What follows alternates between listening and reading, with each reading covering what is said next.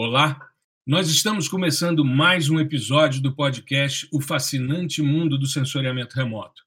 Esse é o nosso episódio 70. 70 episódios desde que começamos em janeiro do ano passado, uma marca importante. Estamos na nossa terceira temporada e hoje eu tenho a honra de receber um amigo, o Leandro Borges, que é consultor ambiental, um dos players mais importantes hoje dentro do mercado ambiental brasileiro, em termos de internet, de capilaridade, enfim.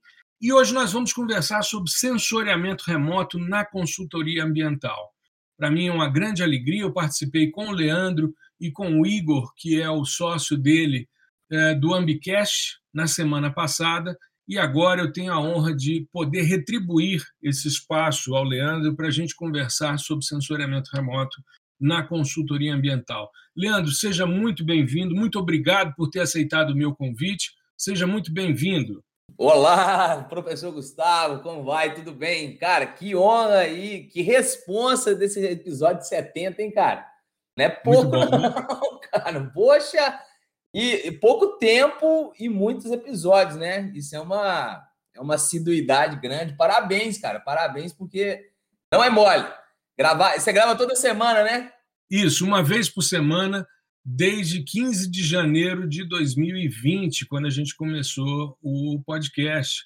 E desde então, toda semana, algumas entrevistas com pessoas ilustres, como é o seu caso, em alguns momentos mais sozinho, né? Mas o grande barato de gravar sozinho é que às vezes você estrutura todo um episódio e chega na hora e você fala: hum, não vou gravar isso, não, vou fazer um outro episódio. Então tem essa, essa facilidade. Legal, cara, mas parabéns, que eu tô dizendo que a gente é humano, né, cara? Tô falando assim, humano, pelo menos no meu caso, não é toda semana que eu tô 100% para fazer, não é só gravar, às vezes eu tô cansado de uma coisa ou de outra, e essa assiduidade mostra, mostra, pô, mostra muita, muita muita, acho que muita vontade de ensinar e de estar presente aqui na, nas redes, de forma geral, cara. Parabéns, que não é fácil. Eu estou nas redes também e é uma luta diária, assim, a gente está bem para poder transmitir coisas bem, né? Eu não quero, quando eu tô mal, eu nem apareço. Eu, eu gosto de segurar para mim. E aí, nos dias que eu tô bem, eu apareço para a galera, é óbvio, né? Que a gente quer transmitir o melhor possível. Mas parabéns, cara, muito legal. Obrigado por estar aqui, é uma honra Sempre, já falei, a, a, parceria aqui está aberta, cara. Sempre que precisar, pode contar comigo. Maravilha, maravilha. Leandro, é, é como você disse, né? É não só não só uma questão de assiduidade, mas de disciplina, né? Porque muitas vezes realmente a gente não está bem, ainda mais nesse momento que a gente está vivendo, né? Com muitas notícias ruins, com muita tristeza no ar, né? Então você tem que respirar fundo e é como você disse, é uma vontade muito grande de ensinar, né, de compartilhar sensoriamento remoto para as pessoas e com isso, isso é o que tem me movimentado. Então, eu quando chega assim no fim de semana que eu vou fazer a gravação do episódio, porque ele sai toda segunda-feira às 5 da manhã, eu estou sempre pensando no que vou fazer. Confesso que tem dias que você fica naquela de será que vai valer a pena? Será que ficou legal? Será que eu consegui transmitir efetivamente? Mas quando você olha as estatísticas e vê, por exemplo, a gente chegou agora a 14 mil downloads dos episódios, né? Então, Bacana. é algo que realmente é, mostra que a gente está no caminho certo. Mas é o que nos movimenta mesmo e que tem sido algo que nos tem, nos tem de alguma forma trazido é, felicidade, alegria num momento tão complexo. Leandro, eu queria começar com você se apresentando. Eu queria conhecer um pouquinho a sua. A gente já se conhece de, de outros carnavais, de outras lives, de outros momentos, mas eu queria entender, conhecer um pouquinho mais e também a nossa audiência, entender um pouquinho da sua formação, da sua trajetória como estudante, depois como empresário. Eu queria que você falasse um pouquinho sobre isso para a gente. Cara, legal, com o maior prazer, cara. Eu sou, então, assim, eu sou Leandro Boys, eu vou começar de trás para frente. Eu tenho 40 anos, Fiz 40 anos em janeiro agora. Estou há 15 anos no mercado ambiental. Eu vou voltando aqui para te explicar, já, já detalho mais. Eu sou engenheiro ambiental. É, sou formado pela Universidade Federal de Ouro Preto. Sou, uhum. é, tenho a honra de ter sido da primeira turma de engenharia ambiental da UFOP do ano 2000. Então, sei se você conhece, assim, a, a Universidade Federal de Ouro Preto ela é mais voltada para geologia, para engenharia geológica, engenharia, engenharia Minas, né? metalúrgica, engenharia de Minas, engenharia civil, né? Uhum. Na parte, nessa, na, e a engenharia ambiental, ela, acho que ela veio para dar um suporte para tudo isso, né? Então, a, a, a gente, eu sou, eu sou da, da, primeira turma, comecei em 2000, cara, e, bicho, é, eu tinha 19 anos quando eu fui para eu fui para Ouro Preto, cara. Ouro Preto é uma cidade muito diferente, assim. Não sei se você conhece, você conhece Ouro Preto, você já foi lá? Conhece Ouro Preto? O, o sistema da, da, de moradia lá é óbvio que tem moradias, assim, repúblicas que você aluga uma casa comum por sua conta, mas existem as repúblicas federais e tal. Uhum. Então, cara, é, é um universo, é uma comunidade muito, muito junta, assim, muito próxima. E é um universo, cara, eu sou do interior, de Araxá, eu sou, eu sou, eu sou, eu sou menino, assim, minha mãe é professora aposentada de escola primária, meu pai é um uhum. ex-bancário, então, é, eu sou de família normal, assim, saca? E saí de casa para estudar, fiz curso, uhum. fiz eu sou da época que os meus pais. É, você deve ter sido dessa época também, eu acredito, de uma geração que os nossos pais deram o máximo para trabalhar, para dar o melhor para os filhos, mesmo que a gente. Eu não sou rico, né? Mas eu uhum. estudei nas melhores escolas, tive as melhores condições e nem sempre os meus pais estavam tão bem para me, para me. E eu estava às vezes melhor do que eles, porque eu não. Eles estavam me ajudando, de certa forma. Então, acho que você deve ter tido isso, essa, esse tipo de oportunidade também. Então, cara, estudei na, na Universidade Federal de Ouro Preto, é, fui, fui, assim, bancado pelos meus pais, tive a oportunidade de, de poder estudar e viver a, a época da faculdade, da universidade, assim, plenamente, sabe? Então, muito feliz de ter passado por isso, mas lá o Ouro Preto é uma cidade que me pôs. Eu virei, eu virei um adulto lá, cara. Na verdade é isso. Eu cheguei muito jovem, 19 anos. Para homem uhum. é um, é uma, é, uma, é uma idade muito imatura ainda. Acho que mulher fica madura mais rápido, né? Peguei muito uhum. molecão e saí um praticamente um empresário por falta de opção. Você já vai entender por quê. E aí, cara, é, estudei é, é, cinco anos de, de, engenharia. E aí a, a, base, eu me considero assim, eu, eu não, eu não, eu posso falar por mim, né? Mas a base da engenharia ambiental da UFOP é muito boa, porque os cursos que lá existem já eram bons antes de eu chegar lá. Então a já gente tem uma, boa. Sim, já é uma ação, né? Exato. O que é o curso de engenharia ambiental? Ele pega a engenharia de Minas, ele pega a engenharia geológica, ele pega a engenharia civil e nós vamos colocar, inserir a variável ambiental. Praticamente isso, assim, uhum. em suma. E aí, cara, a gente teve aula com os bons professores da geologia, com os bons professores da civil, com os bons professores da engenharia de Minas. Essa base me deu uma boa visão de mundo. É isso que eu tô te falando, que eu saí de lá melhor do que eu cheguei, professor, porque, cara, eu não conhecia mineração, eu não conhecia geologia. Eu olhava para uma montanha, era só uma montanha, sabe? Não, a gente não eu olhava um rio, ia lá tomar banho de rio. Hoje, hoje, sabe, você vai aí você começa a estudar a sua percepção de, de mundo é outra, né, cara? Sua, sua visão de mundo é outra, né? Então, e são, é... e são áreas, essas áreas que você citou, são áreas que normalmente são áreas impactantes, né? E que são Muito. áreas que mandam bastante é, avaliação, remediação, né? a recuperação dessas, dessas atividades que eles executam. Então você junta a fome com a vontade de comer, né? É uma oportunidade boa, né?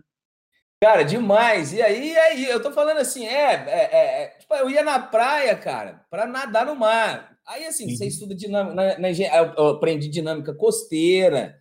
A gente pegou alguns casos, como o caso teve um professor que fez uma, uma tese, tese, né? Doutorado é tese, né? Exato. É, tá fez uma, uma tese de doutorado em Mucuri, na Bahia, que o, as correntes marítimas estavam comendo a praia, estavam erodindo a praia. Cara, tipo assim, coisas que acontecem, obviamente, né? E que, mas assim, antes de ser aluno, você não tinha, eu não tinha essa percepção de mundo, nem que a Terra tinha essa dinâmica toda, embora a gente saiba que é um, que é um, né, que, que é um ser vivo, a gente lê que tem o manto, tem o núcleo da Terra, tem calor, mas, cara, quando você estuda e aprende. Então, assim, eu fui percebendo muita coisa legal ao estudar, cara, e, e achei legal demais ter escolhido a, a engenharia ambiental como, como minha, minha, minha opção de curso, sabe? Não uhum. foi porque não foi por querer, mas foi uma mas foi uma, uma opção que, que me deu assim muito orgulho de ter de ter estudado e eu acredito que eu quando eu te falando, eu escolhi meio ao acaso, mas acertei na, na boa quando eu, quando eu escolhi a, a engenharia ambiental. Então eu estudei de 2000 a 2006, cara. Fiz cinco anos e meio, peguei duas greves, perdi umas disciplinas lá de na minha época era Pascal, cara. Introdução à ciência da computação era o Pascal. E é a, minha, é a coisa mais simples do mundo hoje em dia. Cara, eu fiz essa. Pode falar palavrão, não, né? Eu fiz esse negócio quatro vezes. quatro vezes eu fui, eu fui, fiz essa disciplina. Na última, cara, eu falei, ô professora, me passa, velho, pelo amor de Deus. Ela falou: ó, você não faltar e fazer as provas direitinho, com seis você vai embora daqui. E aí deu, deu um sete aí na última, eu acho, alguma coisa assim, fui embora. Mas é isso, cara. Eu sou, um cara. É, eu sou um cara comum, na minha visão, de uma família comum, buscando meu, meu, meu pão, né, cara, de cada dia. Eu acho que é a busca de todo mundo, né, professor? E, Exato. é, esse foi mais ou menos o meu caminho até início, até o meio de 2006, foi, foi mais ou menos isso. Uhum. Maravilha, show de bola. É, é, são coisas interessantes, né, Leandro? Porque é, você comentou um negócio que me chamou a atenção. Você disse, não era a minha opção, mas eu fui e fiz. Eu te falo porque também, quando eu fui fazer geografia, não era a minha opção. Ah, legal. Eu queria ser engenheiro civil, eu tinha abandonado né, o, um ano, que foi o terceiro ano, para gravar um disco. Eu era baterista de banda de rock. Você é guitarrista, você vai entender Sou. bem isso. E, e, eu acabei, então, é, me afastando das atividades acadêmicas e, de certa forma, eu tive prejuízos nesse sentido, né?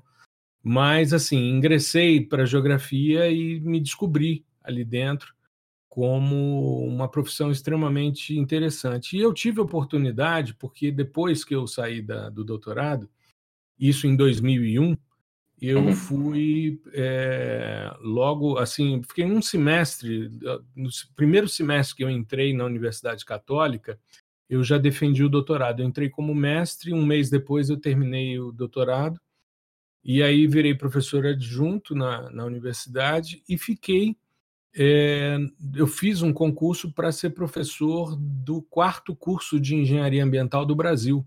Que então massa. eu participei naquele momento da formação da área, né?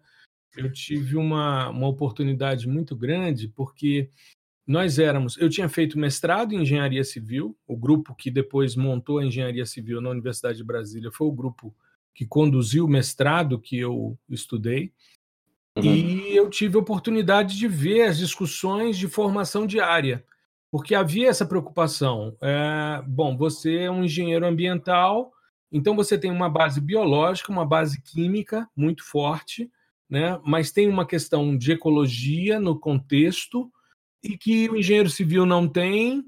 E aí havia aquelas discussões, mas isso não é atribuição, e o que pode se fazer, o que não pode as duas grandes áreas, o planejamento e gestão ambiental e a tecnologia ambiental.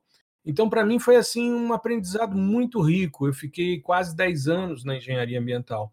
E tem Legal. uma aluna minha no PDISL, a Lívia Dias, que é professora na UFOP na engenharia ambiental. Ah, eu sei quem é, cara. Eu sei quem é, eu, eu sei quem é porque eu participei de algum evento esse ano da UFOP, assisti e ela estava lá como uma, ela estava palestrando, ela, não sei se ela é alguma coisa do curso, se ela é alguma coisa de. Coordenação, alguma coordenação, coisa assim. ela, ela deve fazer parte de alguma coisa, eu sei. Você falou o nome agora, me bateu aqui, eu, eu lembro dela. É. Ela, ela é minha aluna no PDISL, né, no processamento de imagens de satélites por softwares livres, já tem Eu acho que ela é da segunda turma que eu abri, já tem algum tempo, e ela é uma pessoa muito ativa, muito, muito bacana.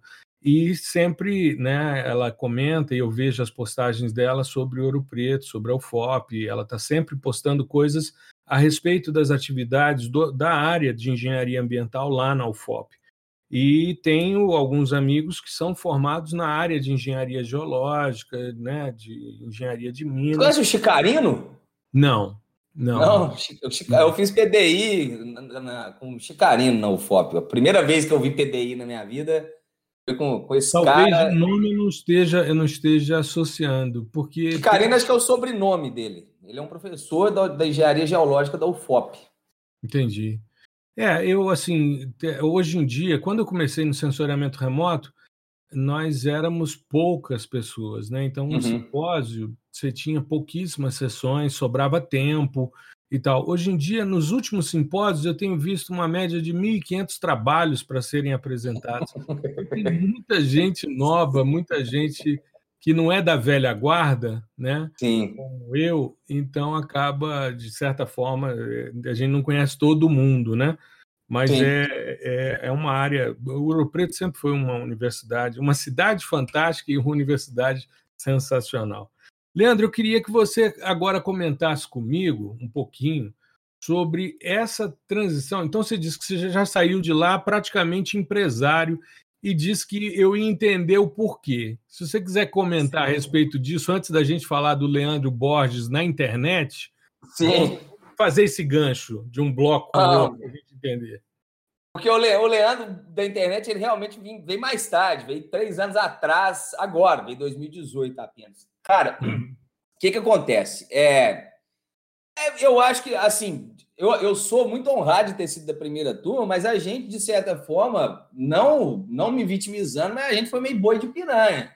Não, uhum. não, que, não que é, assim, jogada ao Léo de qualquer jeito. Preocuparam com a grade, ensinaram uma turma, formar, formaram a primeira turma, né? Agora vamos ver como é que o mercado vai absorver essa galera. Ninguém, ninguém sabe, ninguém pode prever até porque a economia da época vai, demor vai, de vai demandar muito o que está acontecendo, né? Você sabe disso, né? Economia legal, bom para todo mundo, né? Meio ambiente uhum. não é atividade fim, é atividade meio. A gente precisa, a gente não é atividade final, a gente não gera lucro, né? A gente uhum. é uma uhum. atividade que controla as coisas. Então, se a economia está bem, a construção civil está boa, a mineração está boa, tem trampo para nós. É, é mais ou menos assim que, eu vejo como funcionam as coisas. E aí, cara, vamos lá. Eu te falei que eu formei com cinco anos e meio. As uhum. turmas, não, eu não sei se ainda são assim, as turmas de engenharia ambiental na UFOP são anuais. Então, o que, que aconteceu? Eu fiquei, eu e meu sócio, virou meu sócio, o Matheus, a gente ficou para trás junto. A gente ficou entre uma turma e outra.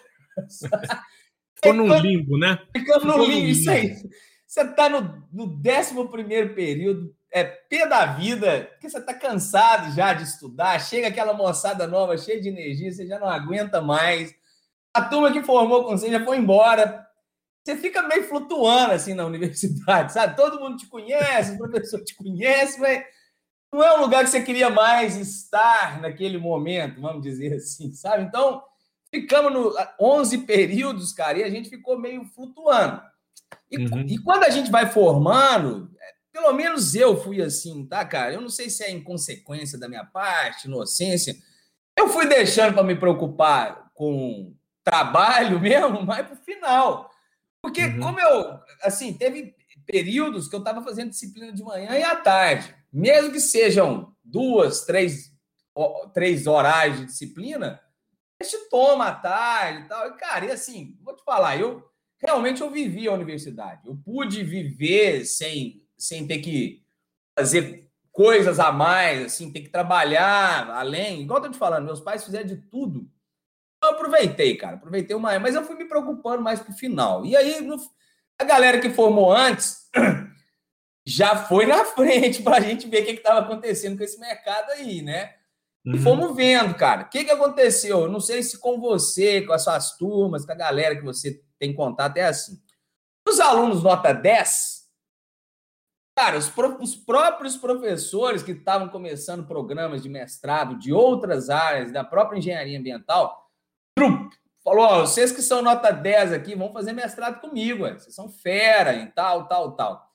Então, uhum. assim, não, a galera nota 10 foi para foi para academia, cara, foi fazer mestrado, até por essa questão de perspectiva de mercado e tudo mais.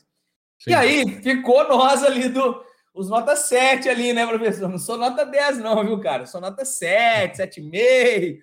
Ficou essa moçada. Hoje tem o, tem o Jucimar, que é um, que é um trabalha em grandes mineradoras aí, tem uma galera que trabalha em outras consultorias de geotecnia. E só duas, três pessoas da minha turma foram para a consultoria ambiental, cara. A Mariana, ela é engenheira ambiental no curso de de geologia, tem a sociedade, lá em Ouro Preto, tem a sociedade espeleológica. Sim. O que, que ela fez, cara? Para você entrar na espeleologia, é igual para entrar em República lá em Ouro Preto. Você entra como bicho, carrega tudo, carrega os capacetes, os carburetos dos capacetes. Na época era. Eu nem sei, hoje deve ser lanterna, né? Que a galera deve usar. Deve, deve ser LED. Deve ser LED, né? A galera. É. Mas aí você entra carregando tudo tem as, tem as excursões, você vai com a galera que sabe mais, você começa a trabalhar, a moçada que vai chegando depois de você começa a carregar e você começa a, ensinar. Aí a uhum. Mariana, muito esperta, cara, isso era gratuito, ela fez. Hoje ela tem uma empresa que trabalha com cavidades, cavernas e impacto na mineração. Porque você pode até intervir em cavidade hoje, mas você tem que identificar e tem que compensar.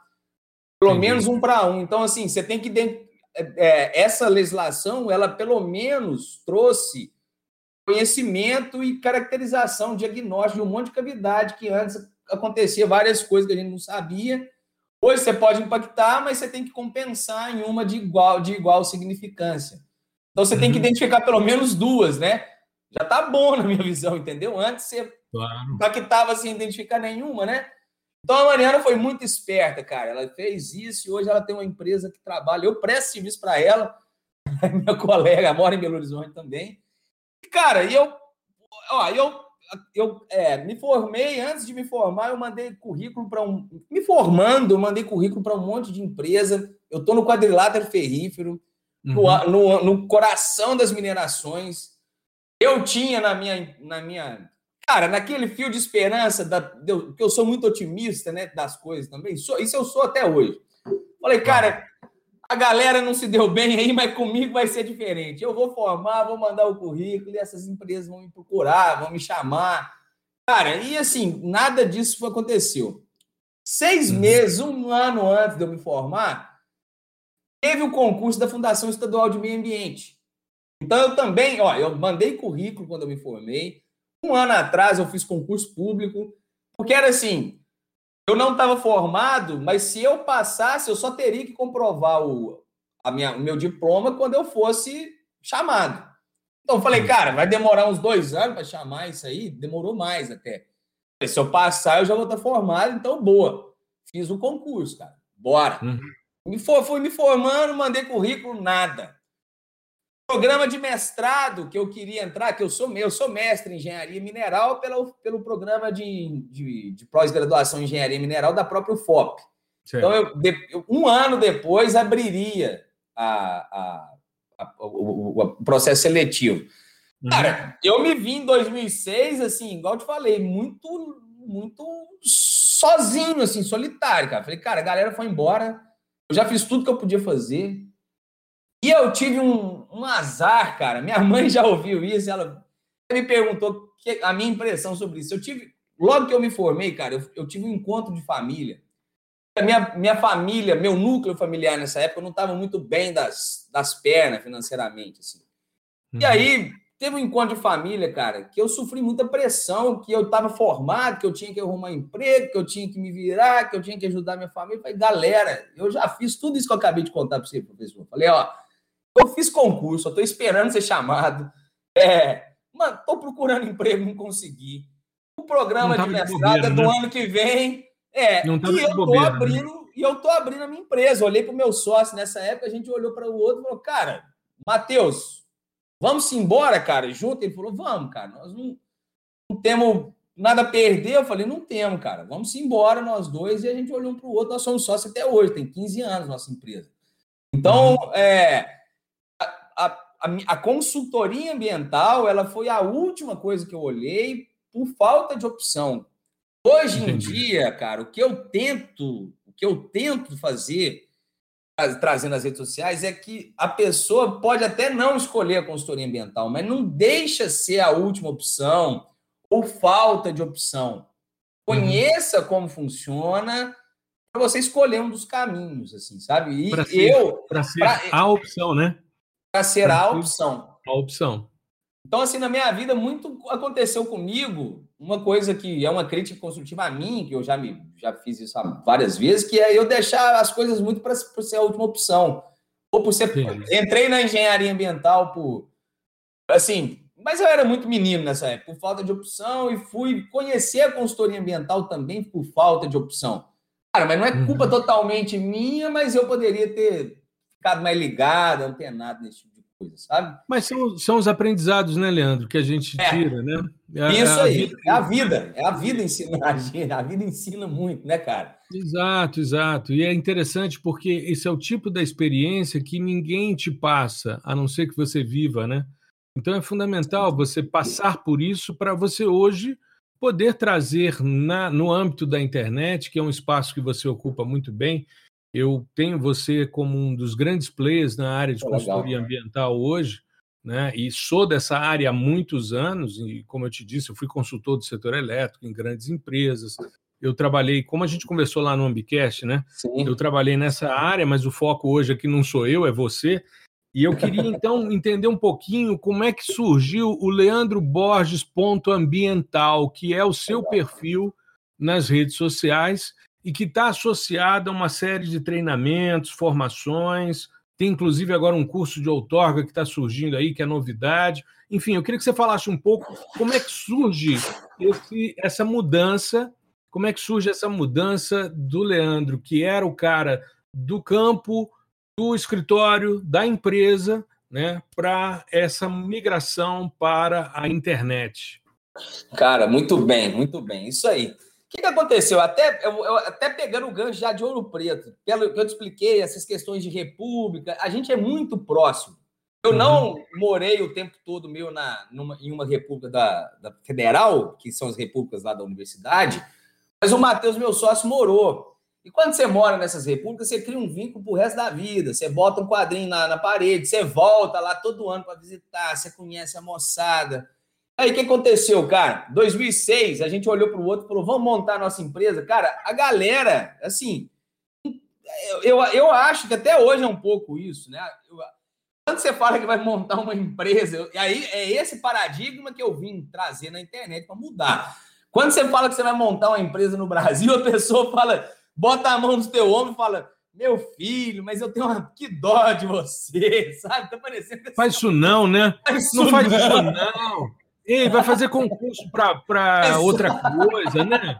Vai arrumar um emprego, não mexe com isso, não. É impressionante isso. como as pessoas não, não é entendem. Não é isso, cara. Cara, é muito louco. Então, assim, a pessoa parece que tem uma dó de você, e, cara, na verdade é é uma forma, é a única visão, na minha visão, tá? Com todo respeito, você, é, você é concursado, né? Não sei, se é concursado, né?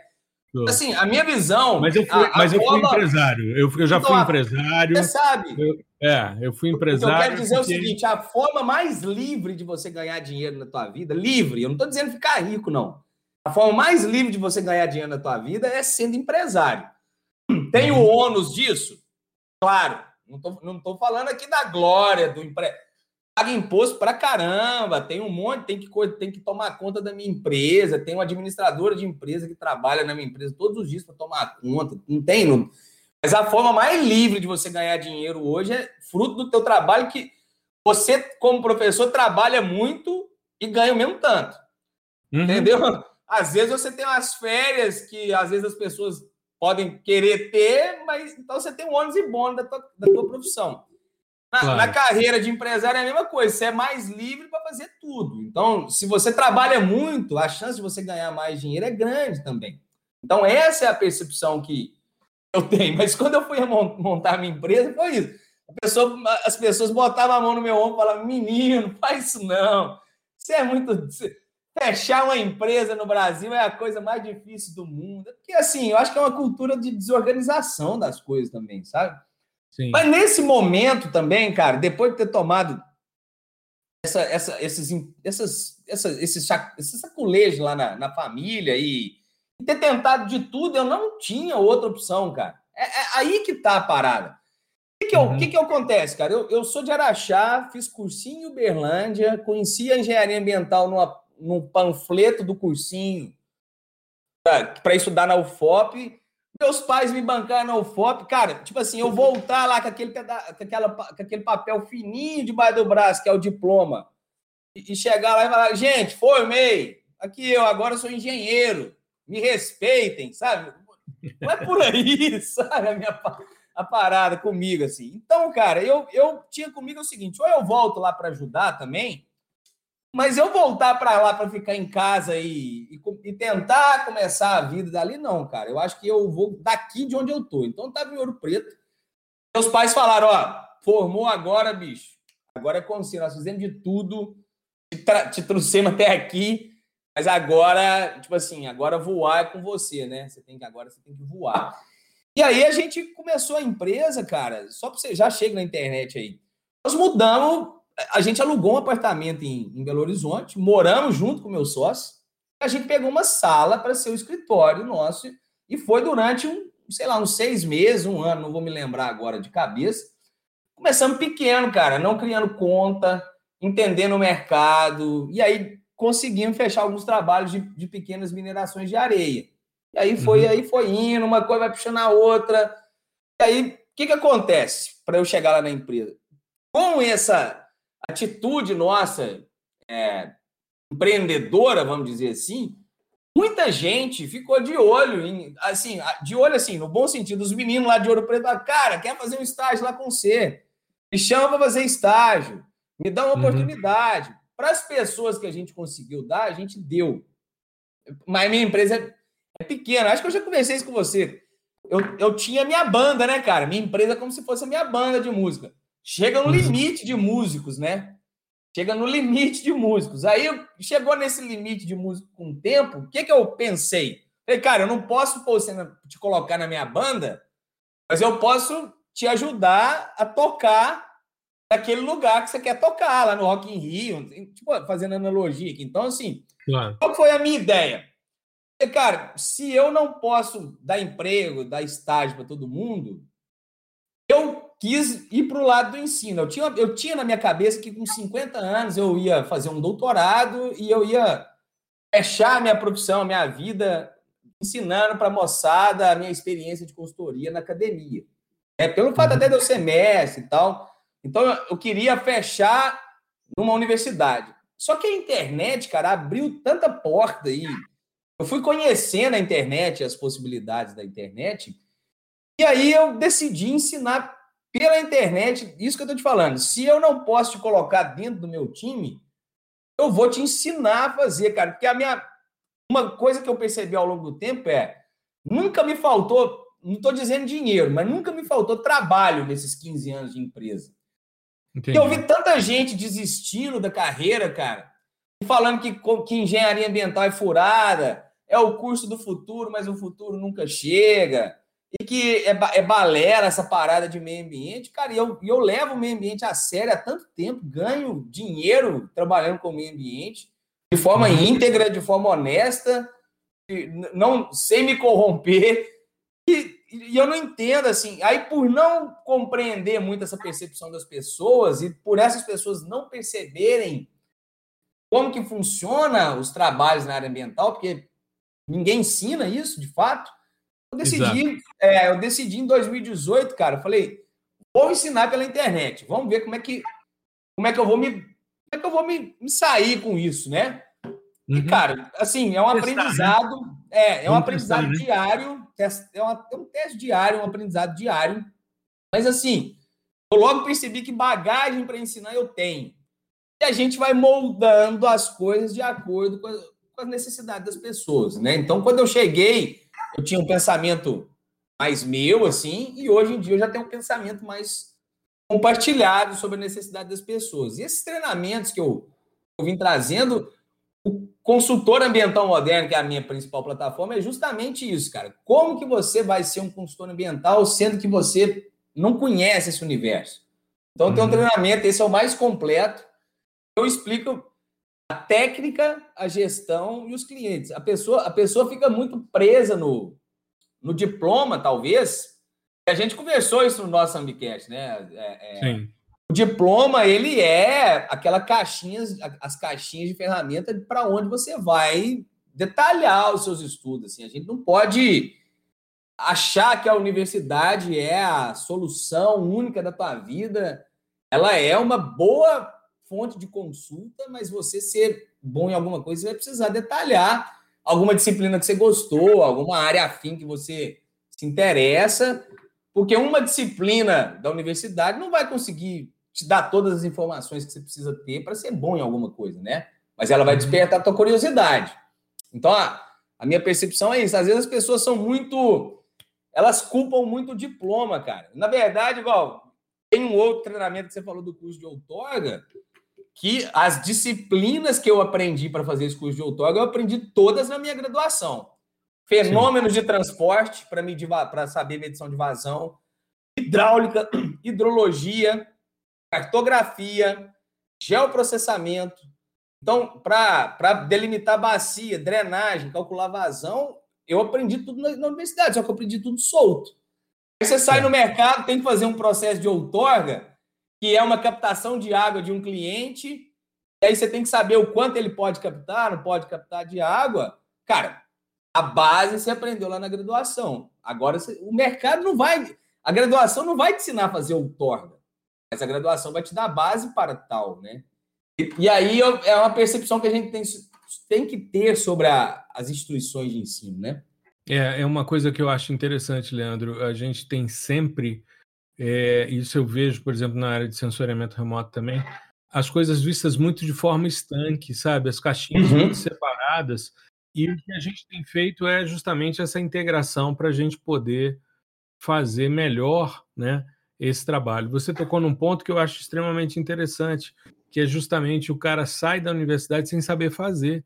Ele tem uhum. todas as condições, mas ele não sabe como proceder. E muitas vezes ele é jogado no mercado e meio que na cova dos leões e ele tem que se virar, porque ele tem que sair do outro lado, né? E aí o, o, eu acho que essa formação na internet ela traz essa, essa possibilidade, essa, essa inovação, né? Cara, é uma percepção que eu tive, inclusive, assim, é, eu tive que criar uma empresa para fazer. Eu tenho, uma, eu tenho a minha empresa de consultoria e tenho uma empresa de treinamentos de, de pela internet, né? Uhum. E, assim, agora falando em termos de empresário mesmo, eu percebi uma lacuna no mercado e é, a pessoa é jogada na, no mercado na cova dos leões e não tem ninguém que a ajude de forma prática, assim, de forma prática, prática mesmo. E, Exato. Ah, cara, mas isso aí que você falou, quem ouça a gente, cara, se a gente conseguir sensibilizar uma pessoa, não veja as coisas. A universidade e as disciplinas, elas são feitas por semestre, por cadeira, né, por disciplina, para você aprender mas meio ambiente, eu, eu, eu, fiz um post hoje, cara, nos meus stories. Meio ambiente é um ambiente inteiro. Você tem que uhum. entender um pouco de tudo, pelo menos.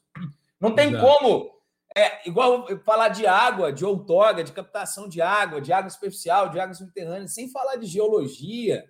Hoje eu postei lá sobre porosidade, fratura. Você tem que entender o, onde, que, onde você está pisando para saber se se tem muita ou pouca água superficial, mais superficialmente ou mais de forma subterrânea. Então, assim, a gente tem as, as disciplinas compartimentadas na graduação, mas a, a, a, a terra funciona de uma forma muito dinâmica, né? E de uma forma muito, muito holística. Então, a gente, a gente não pode ficar olhando o ciclo da água, a água superficial, só a água superficial, ou o ciclo da água só o ciclo da água, as coisas estão acontecendo tudo ao mesmo tempo agora, né? Essa, essa, essa compartimentação que a faculdade dá é para facilitar o entendimento, mas a gente não pode compartimentar isso na vida profissional. Na verdade, a gente tem que aprender a, a agrupar isso na vida profissional, né? Maravilha.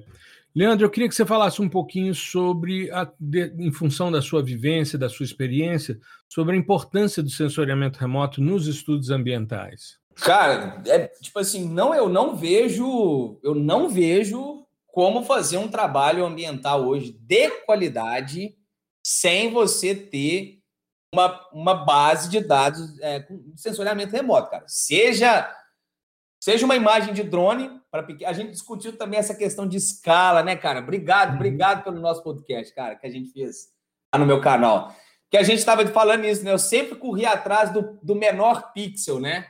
Cuidado, uhum. galera. Essa questão do menor pixel tem a ver com a escala de trabalho. Então, assim, é, mas eu não vejo, por exemplo, um trabalho hoje. Eu trabalho com. Você falou que trabalhou no setor elétrico, eu também regularizo empreendimentos de, de energia, linhas uhum. de transmissão, é, PCHs, pequenas centrais hidrelétricas, centrais geradoras hidrelétricas, mineração, minerações. O que, que isso tem em comum, tudo que eu disse?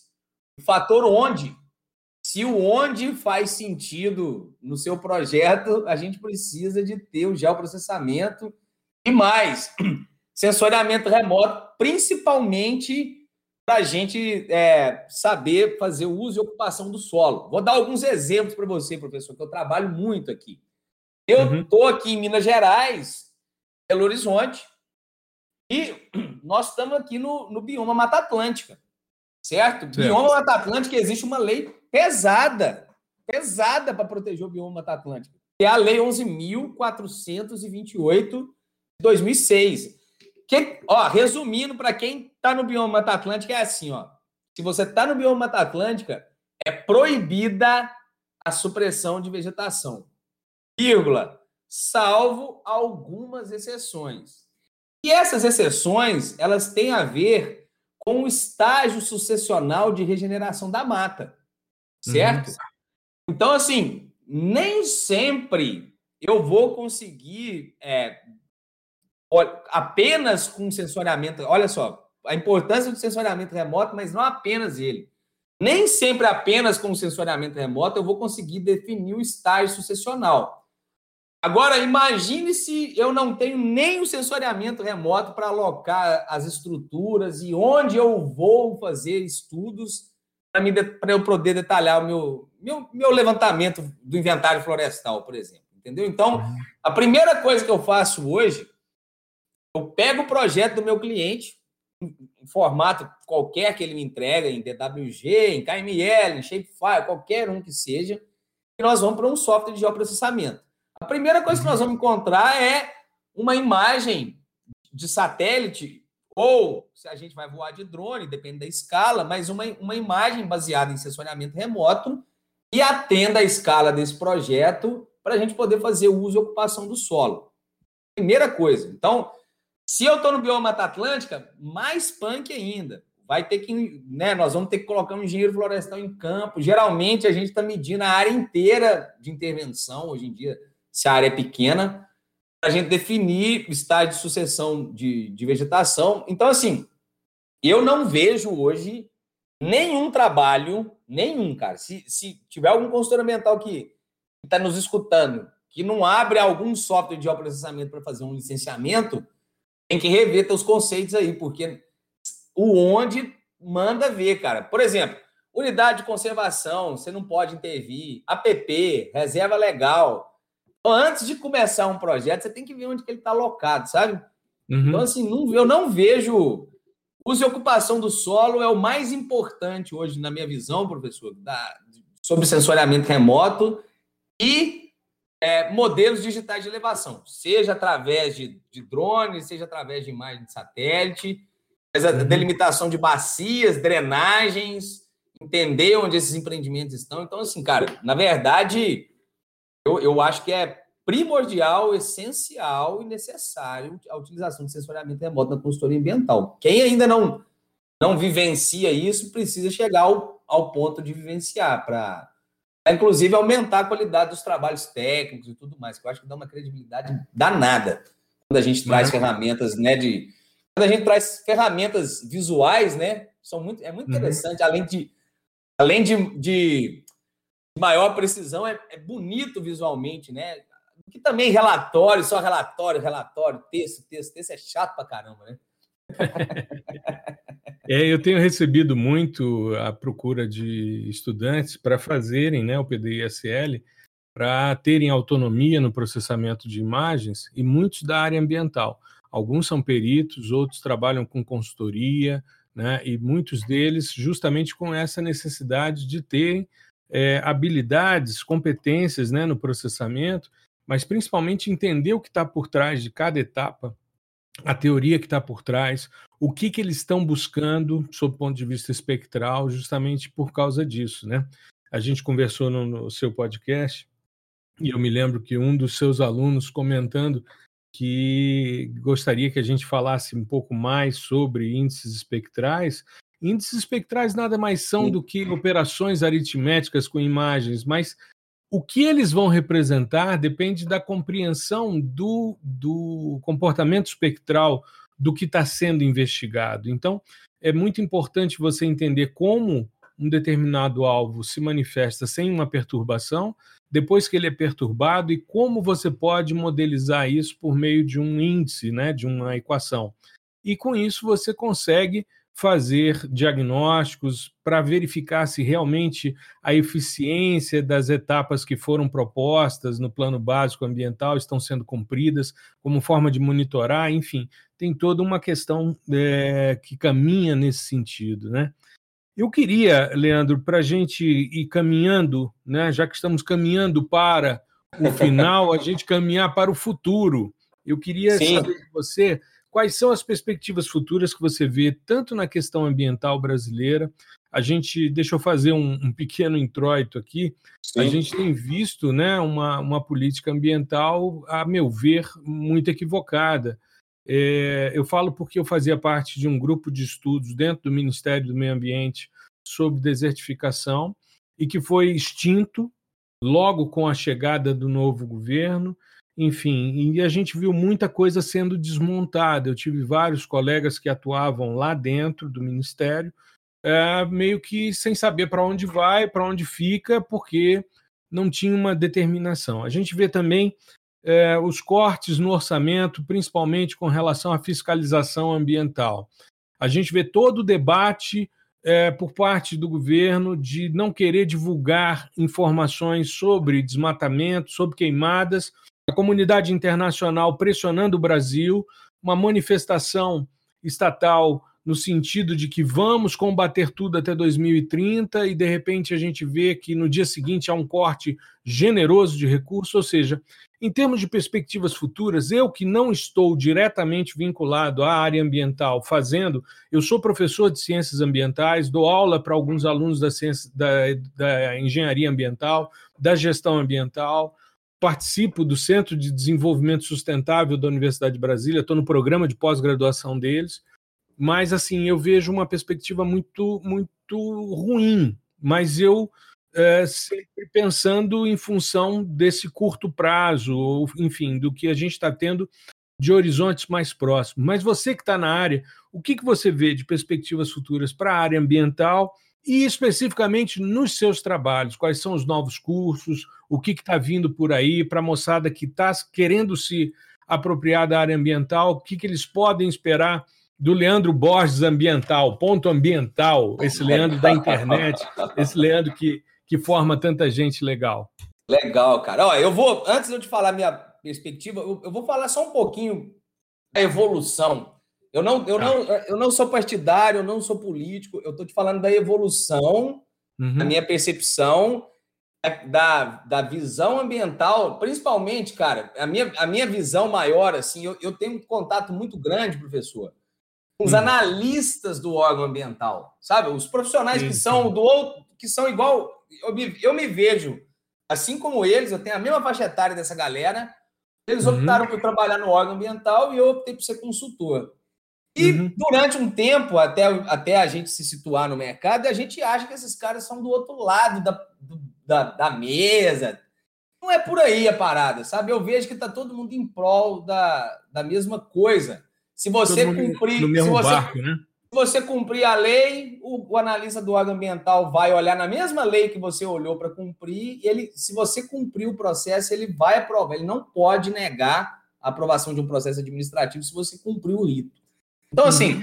quando eu comecei, cara, pelo menos eu estou dizendo assim, porque também antes de eu estar no mercado ambiental, eu não, eu não posso falar muito, porque eu também estava de fora, eu era, igual eu estou dizendo, eu comecei sem experiência, muito jovem. Então, antes, uhum. de, eu, antes de eu estar inserido, eu, eu, nem, vou me, nem vou me ater a opinar, porque talvez eu vou me, me contradizer ou cair em alguma área que não é, que eu não vou estar bem para falar. Mas depois claro. que eu entrei, o que, que acontece? Nesses 15 anos que eu venho crescendo, cara, o que eu percebi é o seguinte: é, eu já chego na parte política, mas a galera que está no dia a dia do órgão ambiental, cara, essa galera tem a mesma vontade que você, professor, do que eu. Esses caras, é óbvio que tem pessoas lá que que tem, tem percepção mais de esquerda, mais de direita, tem percepção mais conservacionista, mais é, é, como é que fala? Desenvolvimentista. É, isso aí é a percepção de cada um de mundo. Sempre vai ter e sempre terá. Isso aí nós não temos uhum. como nos, nos abolir disso. Eu, eu, entendo assim que, em linhas gerais, cara, a gente tem uma. Ainda tem uma, uma das melhores legislações ambientais do mundo. A nossa legislação ela é muito pesada, tá? Ela é muito. Pe... Embora a gente tá assim, eu tenha visto aí que tem algumas ações para querer é, eles falam que é para desburocratizar algumas coisas e tudo mais, e pode ser que sim, na parte do licenciamento, mas ainda assim, nós temos, é, nós temos cláusula pétrea na Constituição, né, sobre meio ambiente, então a gente tem lei federal. A nossa legislação, ela é forte, tá? A, uhum. Mesmo que algumas pessoas ainda queiram desconstruir, vai ser difícil de, de, de, de desconstruir totalmente o que já foi feito, tá? E uhum. essa evolução, cara, a galera que está no órgão ambiental, quando eu comecei a trabalhar, pelo menos os, os, as pessoas que me contratavam, era aquela galera das antigas aí do setor elétrico, cara. Uma crítica construtiva para essa galera. Essa galera, a galera aposentando, a gente começando a carreira e os caras lá de saco cheio com burocracia de órgão ambiental, fazendo as coisas tudo chutada, e a gente uhum. tentando fazer tudo certo.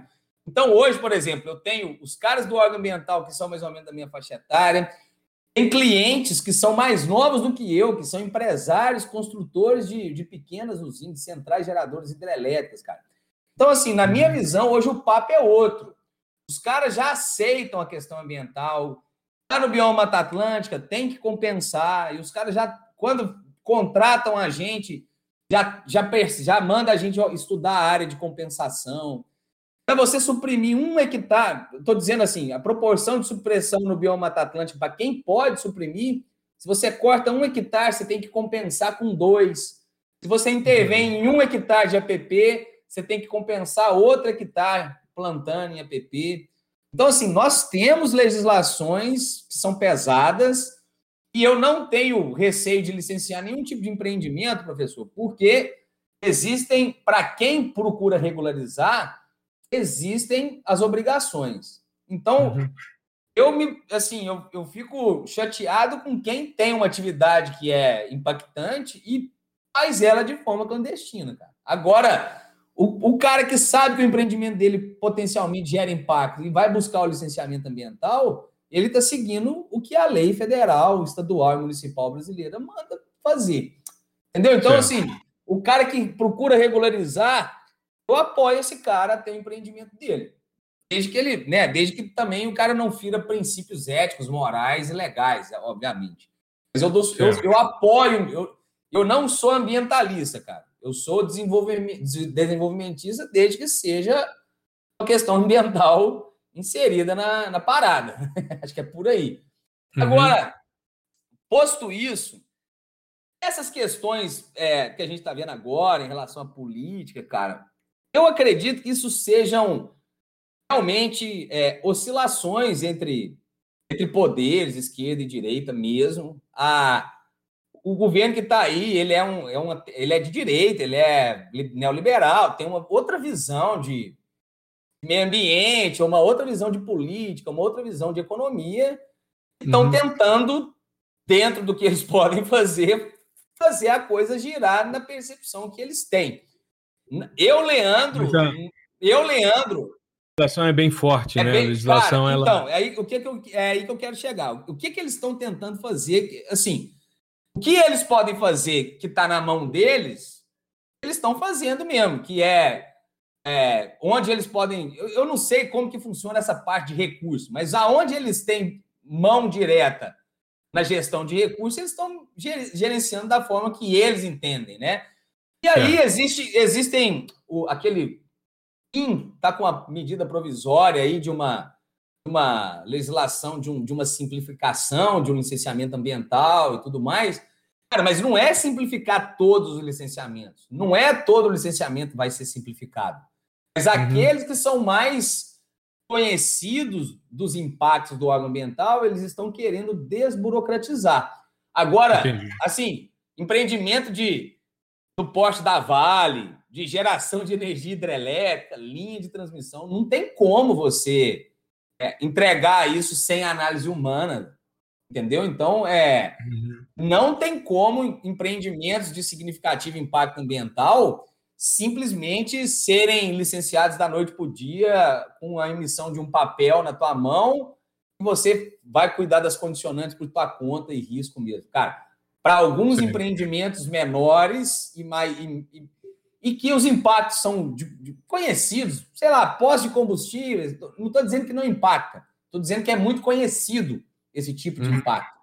Eles estão querendo simplificar. E aí, é isso que eu estou dizendo. Nessa oscilação de poder, cara, eu acredito que quem está agora vai querer fazer algumas coisas, mas mexer lá na, na cláusula pétrea da Constituição lá do meio ambiente, os caras não vão conseguir tirar isso da gente, entendeu? Mas aí, legal, onde, legal. Eles, é, onde eles têm a mão, eles vão mexer. Mas assim, eu sou um cara, eu sou um cara otimista, eu não sou partidário.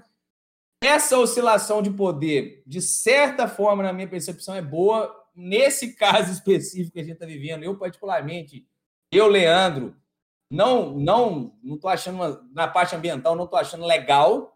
Tá? Uhum. É, mas eu acredito que vai ter oscilações de poder, cara. Eu acredito que logo, assim, sei lá, daqui quatro, daqui oito, daqui 12 anos, não sei quanto tempo, a gente oscila o poder, volta a ter outros pensamentos e tudo mais. Eu, eu, eu claro.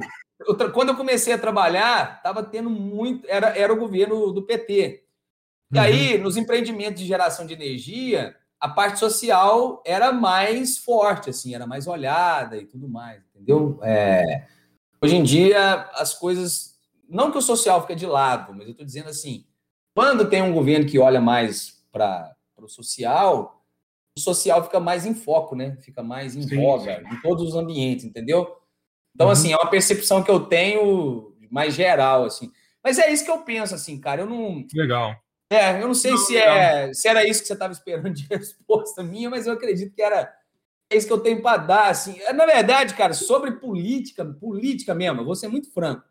Eu não opino muito porque eu não é um assunto que eu não gosto e não me interesso muito em, em ficar dando opinião política, sabe? Mas eu sim, tenho as minhas convic... eu tenho as minhas convicções no que eu creio, no que eu acredito. Mas eu sei pouco demais para discutir política, que se você me fizer mais duas perguntas, eu tô lascado. Não, a questão era é, é, é, mais sobre questões ambientais, mas eu acho que você salientou bem, é exato. A gente tem uma legislação madura, um Estado é, democrático que é maduro, bastante maduro, e eu espero que a gente não tenha grandes reflexos ainda nas questões ambientais, como a gente vem vendo. Mas e com relação aos seus trabalhos, Leandro? Quais são as perspectivas futuras? Cara, vamos lá. É...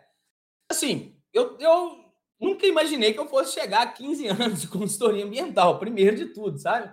Agora uhum. que eu cheguei nesses 15 aqui, cara, é... eu, quero, eu quero pelo menos mais 15 ou mais 30. E assim, o que está acontecendo?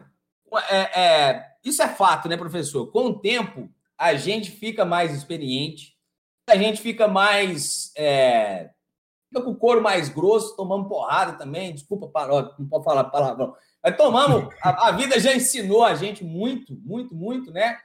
E assim, Sim. hoje em dia, graças a Deus, cara, é, assim, eu já tenho sido procurado por pessoas, indicado por pessoas. Não é o meu principal foco de, de, de conquistar clientes, não, mas, tipo assim, quando alguém te, te indica, você chega pelo. Ó, oh, Fulano falou para eu te procurar. Significa que você está fazendo as coisas, você está deixando a sua marquinha onde você passa, sabe? Então, é hoje em dia, é, hoje em dia eu tenho trabalhado com mais prazer, principalmente por ter, por, por, por tá, assim, hoje em dia eu já, antes, quando a gente começa, a gente fica tentando buscar como que eu vou mostrar que eu tenho valor, principalmente para as pessoas próximas de mim, como é que eu sou uma pessoa valorizada, como é que eu sou um bom profissional. Hoje em dia eu já tenho isso comigo. Eu não tenho que uhum. provar mais para mim, nem para quem está perto de mim, se eu sou bom, se eu não sou naquilo que eu faço. Então hoje eu já faço porque eu quero, né? E porque eu quero trabalhar com consultoria ambiental, entendeu? Então não eu, na verdade, o meu foco hoje é mais cliente, atender o cara mesmo. Eu não estou muito. O meu ego já não, tá, não é tão inflado assim mais a ponto de eu ficar mais preocupado comigo, sabe? Mas que no começo da vida profissional a gente busca provar para as pessoas que a gente consegue, que a gente vai dar bem, vai estar, né? E aí eu, essa, eu tenho perspectiva assim, cara, de trabalhar muito, mas aqui nas redes sociais, cada vez mais poder ajudar as pessoas a encontrar o seu espaço na, na área ambiental. Então, eu faço treinamentos o ano inteiro, diferentes. Uhum. Hora, hora eu ensino a vender, hora eu ensino a falar por telefone, hora eu ensino a fazer outorga, hora eu ensino a ser consultor de forma completa, porque uhum. É, uma, é uma profissional bom, cara, não é só o cara bom técnico, você sabe disso, você se relaciona com outras pessoas, né? A pessoa que não é boa de relacionamento, ela não.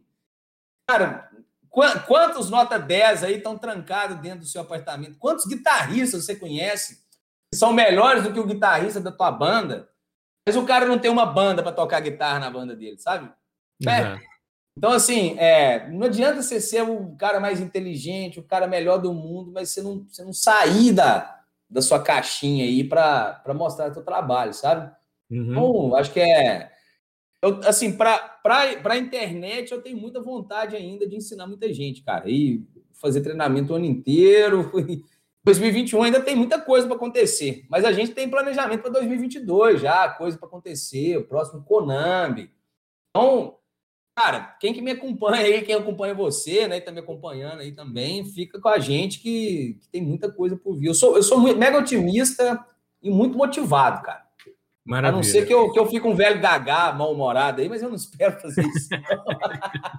Saca? Mas assim, eu sou um cara muito otimista, então eu tenho, eu tenho muita. Quem, quem é otimista tem perspectiva, né? Então eu tenho perspectiva claro. de futuro, cara. Eu tenho muita perspectiva de futuro. Eu não, eu não sou um cara que acha que vai acabar amanhã, não, tudo, que tal, tudo uma, uma, uma droga, que não funciona. Eu, eu penso que sempre em perspectiva de melhoria para tudo, cara. Não, não posso ser diferente também, né, professor? Com certeza. Senão, não pode, senão a peteca cai. Com certeza. Leandro, eu queria te agradecer imensamente por esse bate-papo. Avisar para nossa audiência que segunda-feira, às 5 da tarde, a gente vai estar ao vivo no meu canal no YouTube para a gente ter esse bate-papo. Né? Vamos conversar sobre outras coisas também, enfim, o que a conduzindo e a gente vai conversando. Mas o Leandro vai estar comigo ao vivo no YouTube na segunda-feira. Queria já te agradecer por essa oportunidade também, né? Porque eu sei que seu tempo é bastante requisitado, eu sei que você está sempre fazendo trabalho de campo, sempre tocando seus empreendimentos, enfim. Então, você destinar esses horários, tanto hoje para a gente gravar, como na segunda, para mim é um, um privilégio, me sinto muito, muito honrado com a sua presença. Eu queria te agradecer imensamente e franquear você a palavra para você poder se despedir, para a gente poder encerrar o nosso episódio. Cara, é, obrigado. É recíproco, cara. Eu quero te falar que é recíproco. Tipo assim, é, é uma, da, uma das coisas muito boas que a internet me proporcionou foi poder te conhecer, cara. Sério, isso é sem demagogia. Não, sem demagogia. Não, não, é, é, eu não sou, não, não tô aqui, né? Não tem dinheiro envolvido em nada aqui. A gente está aqui porque gosta, porque quer. Eu quero te falar isso, cara. Uma das benéficas da internet foi ter conhecido o professor Gustavo e depois poder te, conhecer um pouco mais profundamente, assim, e ter feito aquele podcast nosso que eu te falei que foi dos melhores que eu já. Os convidados que eu já tive lá. É, é alto nível de informação naquele dia. Quem não assistiu, eu convido a assistir o podcast.